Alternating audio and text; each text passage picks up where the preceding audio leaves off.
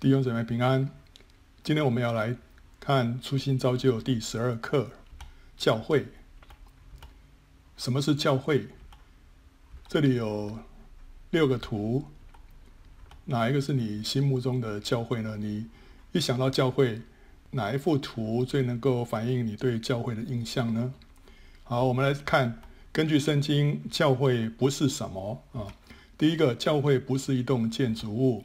我们常常看到一栋教会外面会有挂个牌子，写某某教会啊，欢迎你来参加我们的主日聚会什么等等啊。好，这栋建筑物呢，让我们感觉说这个就是教会啊，我要去教会啊。但是实际上这是教堂啊，还不是教会啊。真正的教会不是一栋建筑物。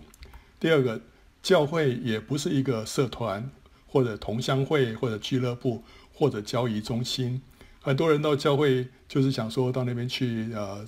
交朋友啊，或者找对象啊，或者在那边呢跟一些同乡啊交流交流。好，OK，那是一个很好的一个结交新朋友的一个地方。但是呢，一个结交新朋友的地方，或者说大家一起在这边啊有办一些活动啊，一起烤肉啊，一起来学习啊烹饪插花，这还不是教会啊，这不是教会。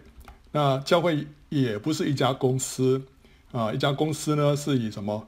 以利润跟成长为导向啊。好，所以一切的目标都是为了要成长，还有利润。那跟这个目标有违背的呢，就把它排除掉。所以有的教会就把它好像是当公司一样的来经营啊啊，都是以以这个成长啊，以这个事工为他们的最高的啊目标。好，但是呢，真正的教会。不是像一家公司，不是以这个产品，不是以工作为导向。教会的希腊文啊，叫做 eklesia，eklesia 它的英文就是叫做 a calling out 啊，就被呼召出来的一群。它原来的意思是指任何一种合法召集起来的公民集会啊，这个是原来 ekklesia 的意思啊，因为在在希腊，在罗马，他们会把一些公民召集起来，要开会啊，不管是投票也好，或者是决定这些这个城市里面的一些公共事务。那有一些人有资格的就被呼召出来，然后呢开会。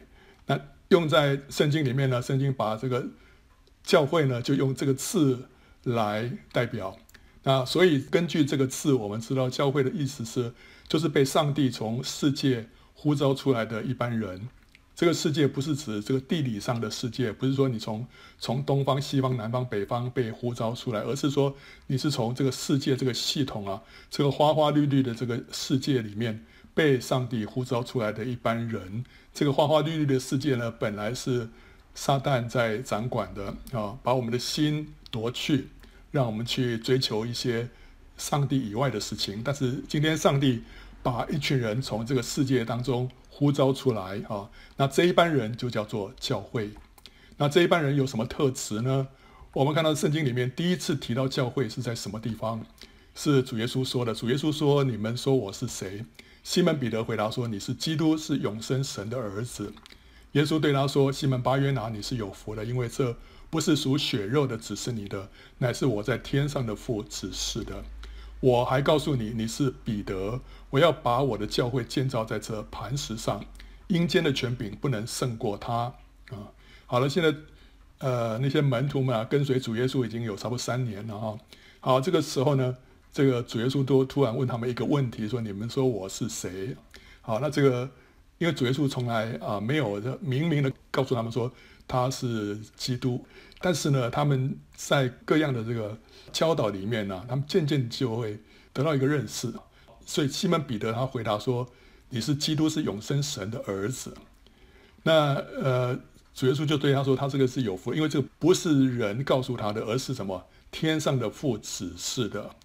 所以他得到一个启示，是从上帝来了一个启示。那接下来他讲一句话，他说：‘你是彼得，我要把我的教会建造在这磐石上。’这个彼得的意思其实就是磐石啊。”所以呢，这个有人就认为说，哦，那基督是要把教会建造在彼得这个磐石上吗？啊，所以罗马天主教啊，就根据这句话，他们说，哦，对啊，上帝就是要把教会建造在彼得这个人身上。那彼得呢，又曾经在罗马当过主教，所以罗马教会呢，就是最正统的，因为他是从彼得一路这样下来的，所以罗马教会在这地上有一个特别的权利啊，就是罗马天主教他们的他们的看法，根据这些经文。但实际上呢，这样的解释是不通的。为什么呢？因为彼得是一个人，人会变，对不对？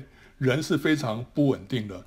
上帝怎么可能把他的教会建造一个一个不稳定的人身上呢？你看彼得他曾经三次否认主，那人是很善变的，所以上帝不可能把教会建造一个血肉之体一个人的身上。那这句话要怎么解释呢？因为彼得就是那个磐石，不是吗？但是这里头彼得这个磐石啊，它是阳性的。但主耶稣讲的这个磐石呢，却是阴性的，所以这两个磐石不是讲同一件事情。那这个主耶稣讲的这个磐石是什么呢？那就是就是上面西门彼得啊，他所经历到的，他所经历到什么呢？就是天上的父指示他，指示他一件事情：基督啊，耶稣就是基督，是永生神的儿子。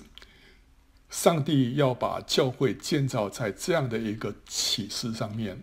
所以这个磐石就是对耶稣基督的认识，所以教会是什么呢？教会就是一般得着上帝启示、认识耶稣基督的人，他不是随随便便的一般人，这一般人是得到启示的人，认识耶稣是基督，对不对？啊，所以教会是建造在这样的一个启示跟认识的上面。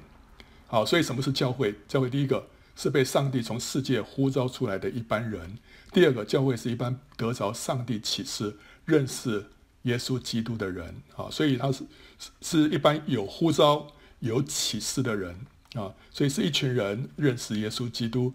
他不需要有一个教堂，他不需要有别的各样的什么活动节目，或者说是有啊，甚至于连传道人，这都不是绝对必要 啊。这个是因为在教会的定义里面呢，神会设立一些人来服侍教会，但是呢，教会本身的定义里面就是一般人，他们是认识。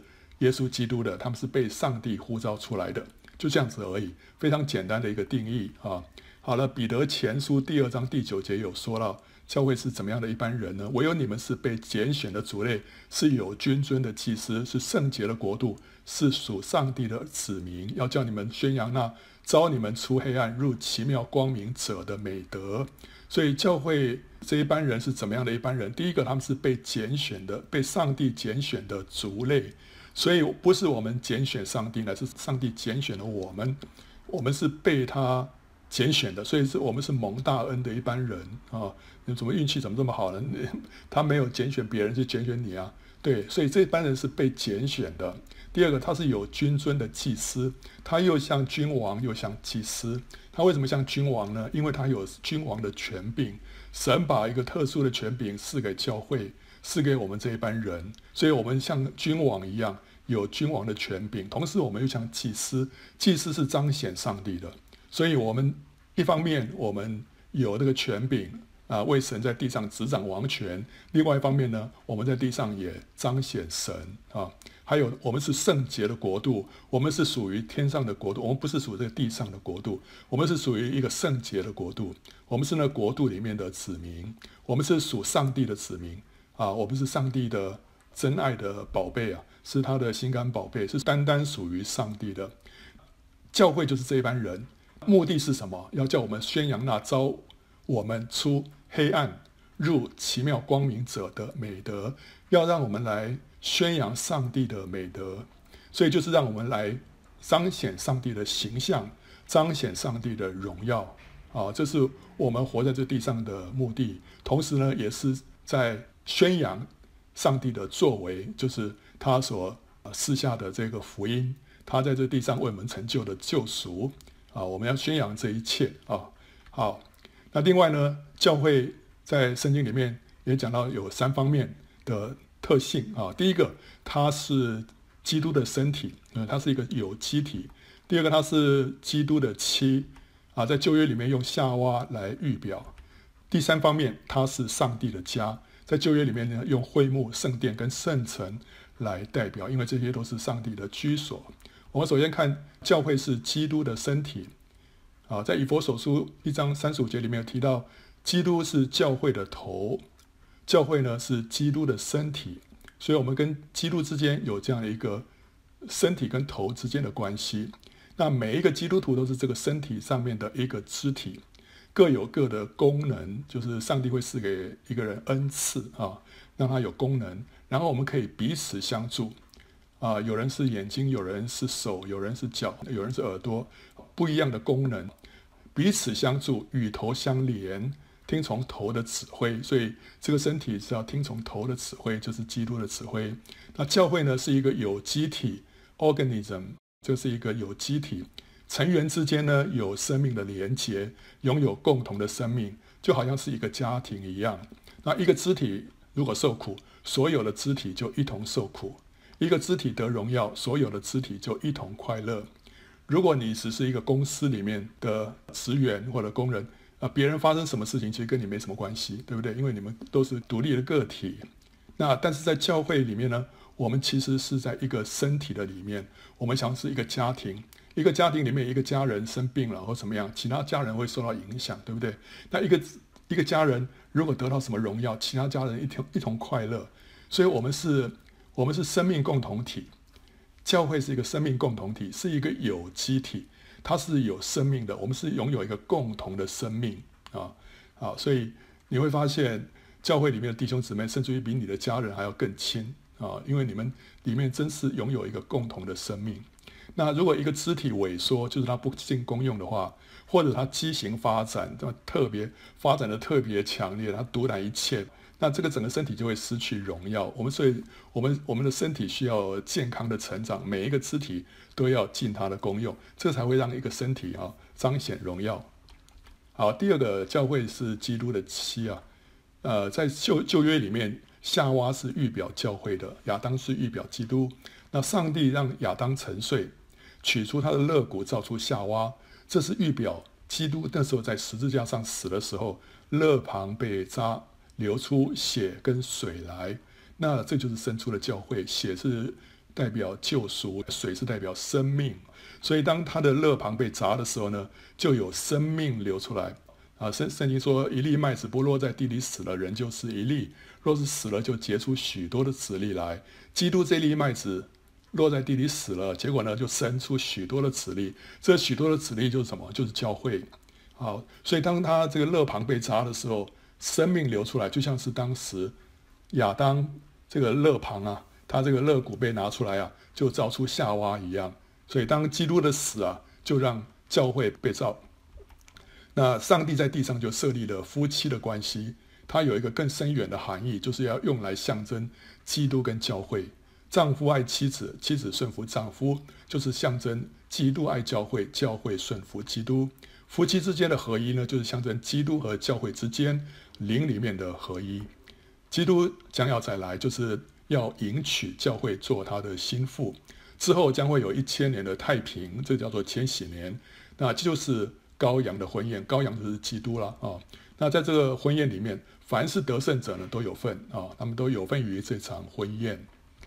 好，第三个，教会是上帝的家，教会呢是上帝的家，这在提摩太前书三章十五节里面所说的，就是。上帝的居所，所以在旧约里面，会幕、圣殿跟圣城耶路撒冷就是西安。旧约里面有时候用西安来代表耶路撒冷。当他讲到西安的时候，特别是讲到，因为它是上帝的居所。那这三方面呢，都是在预表教会啊，会幕也好，圣殿也好，还有耶路撒冷啊，西安也好，都是在预表教会。那我们看到会幕，会幕预表教会，它特别，你看到它有四层的罩棚啊。这个会幕的上面啊，有四层的这个布了，很大的这个布啊，这个把它遮住啊，那有四层。那这四层的罩棚呢，就象征教会的四种性质。它第一层最底下这一层是幔子，这幔子是呃上面绣的呃非常这个华美啊的一些图样，里面主要是有天使基路伯。那里面绣的这个天使基路伯是什么意思？基路伯它其实是象征基督啊，象征基督，它有四个脸面啊，就是象征基督的。那表示什么？表示教会内在啊是具有一个荣耀的身份，有基督的生命跟形象。这是最里面那一层啊，就像我们的里面是非常荣耀的啊。那第二层呢是山羊毛织的罩棚啊。那这个山羊啊，山羊在圣经里面是象征罪人，所以都讲到说什么？讲到说教会是罪人所组成的啊。那第三层呢是染红的公羊皮，红的是象征血啊，公羊是象征基督啊，是那个赎罪的那公羊，所以当他被杀了的时候就流血。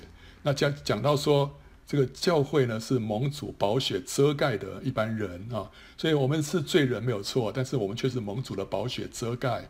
那最外面的一层是海狗皮，海狗皮呢是非常不起眼啊，黑黑灰灰的，但是呢它非常坚韧，所以这个会幕啊在旷野里面这搬动啊，在那边设立在旷野当中会有风沙啦，会有风暴，但是呢因为最外面有一层海狗皮。所以非常的坚韧，可以保护这整个会幕。所以意思就是说，这个教会它没有加形美容，它外表看起来好像是愚拙、软弱、卑贱、无有的，可是他们却能够在风暴、在逼迫当中呢，靠着上帝站立啊。这个是海狗皮啊。所以你要看到大陆的呃乡村的这些家庭教会啊，其实就有这个特征，对不对哈？外表看起来没有什么家庭美容啊，那可是呢，在逼迫当中呢，他们却靠着上帝站立，在他们的里面呢是蛮有荣耀的。所以教会不是外面看起来一栋非常华丽的一个教堂，乃是一般人。这般人里面有荣耀的基督啊。那旧约里面是用锡安呢啊，就是耶路撒冷来预表教会。那在新约里面呢，教会是在五旬节诞生的，被上帝建造，最终就成为新耶路撒冷，成为上帝的居所。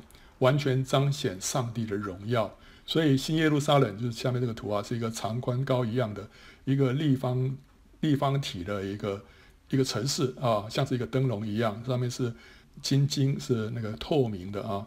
好，这是最后上帝永恒的居所。这个呢，就是讲到教会啊。好，我们看到啊，在创世纪里面第二章里面有提到说，有河从伊甸流出来，滋润那园子。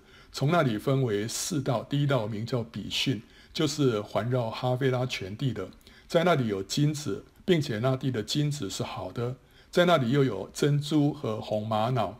OK，在这里面我们看到上帝借着这样的一个图画，讲到我们生命的成长啊，我们身上上帝就是要改变我们这个人啊，让我们这个人有上帝的形象，对不对哈？怎么样改变呢？就是当圣灵啊在我们身上做工的时候，我们这人就会渐渐的被改变。那这个和呢，就是代表圣灵，圣灵的水流啊。这个地方就是讲到说，圣灵的水流流经过我们之后呢，我们就会被变化，然后呢，我们就会成为金子、珍珠跟红玛瑙。我们这个人卑贱的人就会改变成为这些宝石啦、金子这些荣耀的形象来彰显上帝啊。这是上帝在我们身上的旨意啊。那金子呢是预表，啊，是象征上帝的性情，就讲到圣父的性情。因为金子它是呃永恒啊，它是荣耀啊，所以这个讲到说圣父的性情。珍珠呢是讲到圣子，圣子的救赎，讲到十字架。为什么呢？因为珍珠是怎么形成的呢？就是蚌它分泌汁液来包裹侵入的砂石而形成的珍珠啊。当有砂石。跑到这个蚌里面去之后，那个蚌会觉得很难受，它就会分泌汁液啊，把这个很尖锐的那个砂石啊，把它包裹起来。然后后来这个越包裹越大，越包裹越大，到最后就形成了珍珠。但这个是预表什么？这个是预表我们十字架的经历。为什么呢？因为十字架就是用生命来回应冒犯。当我们受伤的时候呢，我们不是粗暴的报复回去，乃是用生命来回应。我们选择饶恕，我们选择原谅。对不对？我们选择包容，我们选择爱，这个就是十字架的经历啊。好，十字架经历让我们变成什么？珍珠。然后红玛瑙呢？红玛瑙是宝石的意思。宝石怎么来的？就是矿石在地底下经过高温高压啊，所以就产生变化。产生变化之后就变成了宝石。所以这是讲到圣灵在我们身上的工作，圣灵的变化。所以这边是三一神啊。圣父、圣子、圣灵在我们身上做工，使我们这个卑贱的生命从变成金子、珍珠跟红玛瑙。好，所以这个是上帝在我们身上的计划，但是不是停在这里啊？这些金子、珍珠跟红玛瑙还没有被建造在一起，这是创世纪所让我们看到的。但是圣经不是停在创世纪，圣经还一直往下发展，我们就看到它一直进展到哪里？最后一卷书是启示录，启示录里面我们就看到这些金子、珍珠跟红玛瑙呢就被建造在一起，成为一座城啊。这座城叫做新耶路撒冷，它的墙呢是碧玉造的啊。它的城呢是晶晶的啊，是透明的，如同明明镜的玻璃啊，是透明的。呃，金子怎么会透明呢？因为它这个纯度非常的高，这个是这地上我们找不到这么纯的金子了哈。它沉浸到一个地步，它成为透明的。然后城墙的根基呢是用各样的宝石修饰的。然后十二个门呢是十二颗珍珠，每一个门是一颗珍珠。城内的街道是晶晶，好像明透的玻璃。所以在这边我们有看到了金子、珍珠，还有宝石，对不对？但是它们不再是散落在河边的一些啊、珍贵的东西而已，它们乃是什么？被建造在一起。所以这是上帝的旨意，让我们不仅要被改变，而且要被建造在一起。所以上帝的旨意呢，不仅是得到一些被改变像他的个人，更要将这些人呢，如同材料建造在一起。成为荣耀的教会，集体彰显上帝，一同为上帝掌权。所以，我们本来我们还没有得救之前，我们的天然，我们就像是一坨泥土啊。但是呢，当我们得救之后，我们这人就改变了，我们就变成什么？变成石头啊啊！我们都是活石。圣经说，我们都是活石，要被建造成为上帝的灵宫啊啊！这个属灵的宫殿啊。所以，我们呢得救之后。我们就成为从泥土变成石头了，那我们怎么会得救的啊？我们得救是本乎恩，也因着信，不是靠自己啊。所以这个借着恩典，借着信心，我们从泥土变成石头，这我们就得救了。但是我们不仅要得救，我们还要什么？还要得胜。得胜就是我们从石头变成宝石啊。怎么样从石头可以变成宝石？就是让圣灵跟十字架来制止我们的肉体。让我们不再属于肉体，我们乃是属灵的。这时候，我们就从得救者变成得胜者，然后从一个石头呢变成宝石啊。那我们看到，我们不是只停留在宝石，我们还要怎么样呢？我们还要被建造在一起，成为新耶路撒冷。所以，这时候我们需要经过切割，需要跟别的宝石一起有配搭，对不对哈？所以我们不是做一个单独独立的一个基督徒，我们还是要跟别的基督徒。要配搭，要被建造在一起。配搭建造在一起的结果是怎么样呢？我们会集体的彰显上帝。我们本来是在独唱哦，唱得再好哦，这个是非常美妙的独唱家。但是呢，上帝不是要我们独唱而已，他要我们讲，他们要我们进入合唱。这个合唱的话，那个气势跟独唱就完全不一样，对不对？我们可以个别彰显上帝，但是我们也可以集体的彰显上帝。当一群人爱主，一群人火热的服侍神的时候，你就看到他们所彰显出来的那个荣耀，跟个人是完全不一样的。上帝是要得到一个群体一同来彰显他，同时呢，我们也要一同为上帝掌权。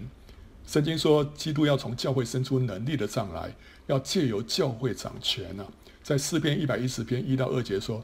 耶和华对我主，我主就是基督啊，说：“你坐在我的右边，等我使你的仇敌做你的脚凳。耶和华必使你从喜安生出能力的杖来，你要在你仇敌中掌权。上帝要让基督啊，从哪里生出能力的杖呢？就从喜安，喜安就是预表教会。所以呢，上帝要借着教会来对付仇敌，来对付撒旦。所以罗马书十六章二十节说。”是平安的上帝快要将撒旦践踏在你们脚下。上帝为什么不直接践踏在他脚下呢？他一一脚就可以把这 把这个撒旦踩扁，对不对？但是他不是这样做，他要借着教会，他要把撒旦践踏在教会的脚下。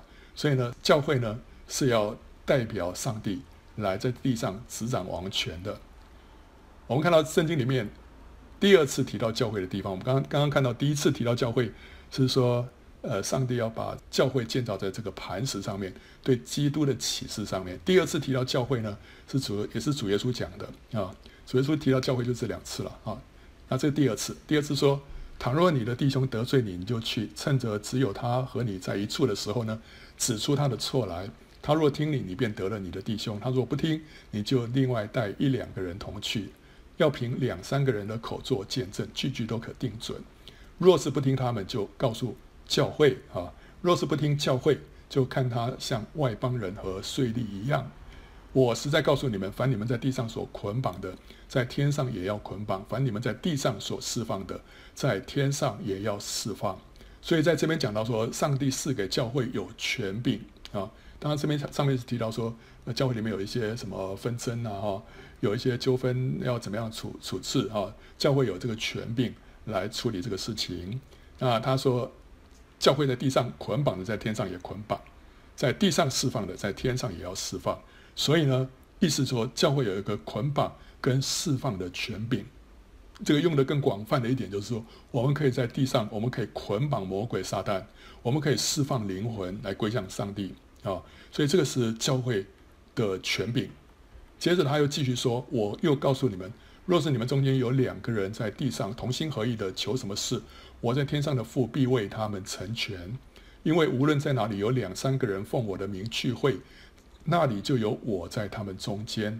所以这里告诉我们什么？只要有两三个人的聚会啊，就能够拥有什么教会的权柄。我们无论啊同心合意，无论求什么事，天上的父必为我们成全。为什么呢？因为我们得到这个权柄。这个权柄是什么权柄？就是教会的权柄。所以意思就是说，有两三个人的聚会，就有教会的实质。你不需要多少个人以上才叫做教会，两三个人的聚会，其实就有教会的实质。为什么？因为有教会的权柄，就可以奉耶稣的名捆绑释放啊。好，所以我们就看到教会有两种，一种叫做宇宙性的教会，一种是地方性的教会。宇宙性的教会就是我们刚刚所说的基督的身体。基督的妻，这都是指着宇宙性的教会。这个教会只有一个啊，基督的身体只有一个，基督的妻只有一个，就是这个宇宙性的教会。它包含全世界，还有呢历世历代所有的真基督徒，这是同一个教会。我们都是都是这个教会里面的一员啊。但另外一方面呢，教会还有一一种叫做地方性的教会。那这地方性的教会就是分布在世界各地的有形教会。这叫做地方性的教会，所以我，呃，我在某个教会，你在某个教会啊，我们教会怎么样？你们教会怎么样？那你说，嗯，不是都是同一个教会吗？是的，我们都是同一个宇宙性的教会里面的一员。但是同样的呢，我们在地方性的教会呢，我们可以属于不同的地方性的教会啊，在不同的地方，甚至于在一个地方里面也有不同的呃聚会啊，因为有不同的看法或者说不同的敬拜的方式等等啊，所以造成有地方性的教会。那两三个人在主里聚集啊，就可以构成一个地方教会，执行教会的权柄。那各地方教会虽然是分开聚会，做工的方法、方向跟重点不一样，可是呢，灵里面却是合一的，彼此相爱的，同属一个宇宙性的教会。这就是基督唯一的身体。所以，即使我在这边聚会，你在那那边聚会，我们不属于同一个地方教会，但是我们灵里面是合一的。我们还是要彼此相爱啊，不是那边彼此互相攻击啊。然后呢，我们教会很兴旺，你们教会很软弱，我们就很得意。不是这样的话，就是这样不会彰显身体的荣耀啊。所以基督让我们要彼此带到，互相接纳啊啊。即使我们的做法不一样，但是呢，我们知道只要他不是异端，我们都是在主里面都是一家人。宇宙性的教会呢，包含的都是真基督徒啊。那地方性的教会里面呢，会有真基督徒跟假基督徒啊，会有真的信徒，那就是圣经里面所说的麦子跟稗子啊，有真的信徒，有假的信徒。那真的信徒当中又有分得胜者跟不得胜者，得胜者就是呃所谓的聪明的童女，不得胜者呢就是愚拙的童女啊啊，不得胜者就是爱世界啦哈，但是一方面我是相信耶稣啦，我接我接受耶稣啦，但是另外一方面呢。我又离不开这个世界的吸引啊，霸占，所以呢就没有活出一个得胜的生活啊。所以真的信徒当中还是有两种啊，啊，教会的结局啊，我们当知道当世界的末了，基督会再来啊，那个时候历世历代的得胜者都会复活，跟活着的得胜者呢一起被提到空中与主相遇，那这些得胜者就构成了基督的心腹。将有份于羔羊的婚宴啊。这羔羊的婚宴就是那一千年的这个在千禧年当中呢，有一个伟大的婚宴啊。这羔羊就讲基督啊，基督跟他的心腹的婚礼啊，就在那一千年当中举行了。那得胜者就有份啊。他们一方面他们自己是那个心腹，一方面他们也是参加的来宾啊。那基督的心腹呢，就是一位啊，就是一位。然后你想说，这个到底是谁是基督的心腹啊？是你呢？我啊，他，我们都是这位心腹里面的一份子啊。每一个得胜者都是这心腹里面的一份子。但是呢，这个心腹就只有一位啊。那不得胜者呢，会怎么样？他们会错过羔羊的婚宴，一千年之后才复活。那那个时候，他们才跟得胜者一同构成新耶路撒冷，就是上帝永远的居所啊。他们不会。不会下地狱了哦，他们还是会得救，但是只不过他们错过了那一千年的作王的时间，错过那上好的福分。那一千年之后，他们才能够进到新耶路撒冷啊。那新耶路撒冷呢，就是上帝跟人合一的终极实现。所以这是神最终的目标。我们要被我们被呼召出来，我们要被改变啊，被改变，然后成为宝石之后要被建造在一起。成为一座圣城，然后上帝与人同住啊，永远同住。那这座城呢，是透明的，是散发神的荣耀的。所以这个是上帝跟人就合而为一，终极实现在新耶路撒冷啊。这就是教会。